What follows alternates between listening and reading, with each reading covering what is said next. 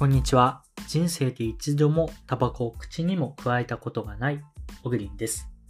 今日ご紹介しますニュースです。渋谷の喫煙カフェ、カフェ、ライターズにはどんな人が集まっているのか、意外な客層と雰囲気。ということで、喫煙、タバコを吸うことに関して、まあお店の中ではとても難しくなっている今日この頃なんですけど、タバコが吸えるカフェとして成立しているお店があるので、そちらについてご紹介していきます。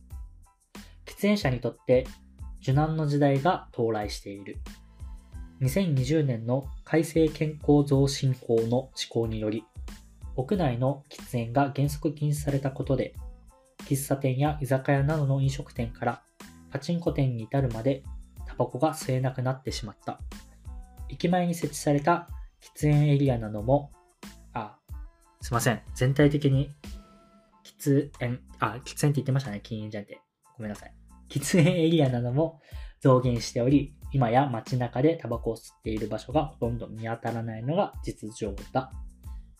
すいません、途中。僕の中で喫煙と禁煙がいつもなんですけど、なんか頭の中でよくわかんなくパニックになることがあって、今日もそれが起きてしまいました。大変失礼しました。はい。ということで、2020年から、えー法改正によって、タバコの、まあ、屋内、お店の中での喫煙、タバコを吸うことが原則禁止されたことで、まあ、タバコを吸える場所っていったものがほとんどなくなりましたね。で、これ、僕みたいにタバコを吸わない人からすると、割とハッピーな決断なんですけど、そうじゃない人からすると、とても大変な、えー法改正だと思いますし、お店側としても、特に喫茶店とかは、タバコを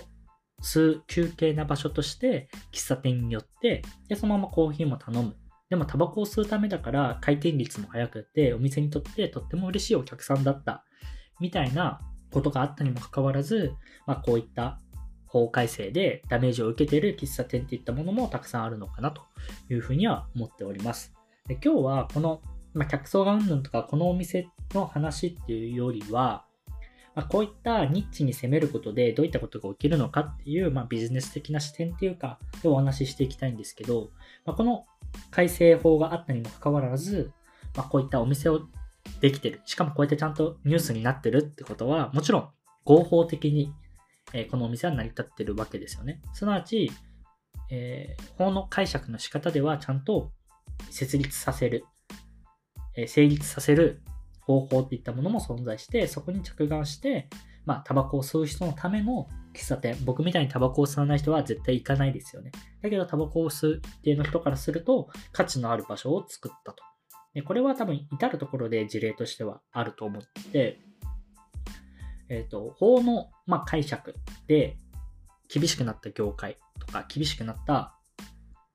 とか、まあ、社会じょ社会情勢とか、社会のなんだろう、圧とかで厳しくなったものに対して、少し見方を変えて、あ、これだったら OK だよねっていうところで、確かに全体としては数は少ないかもしれないけど、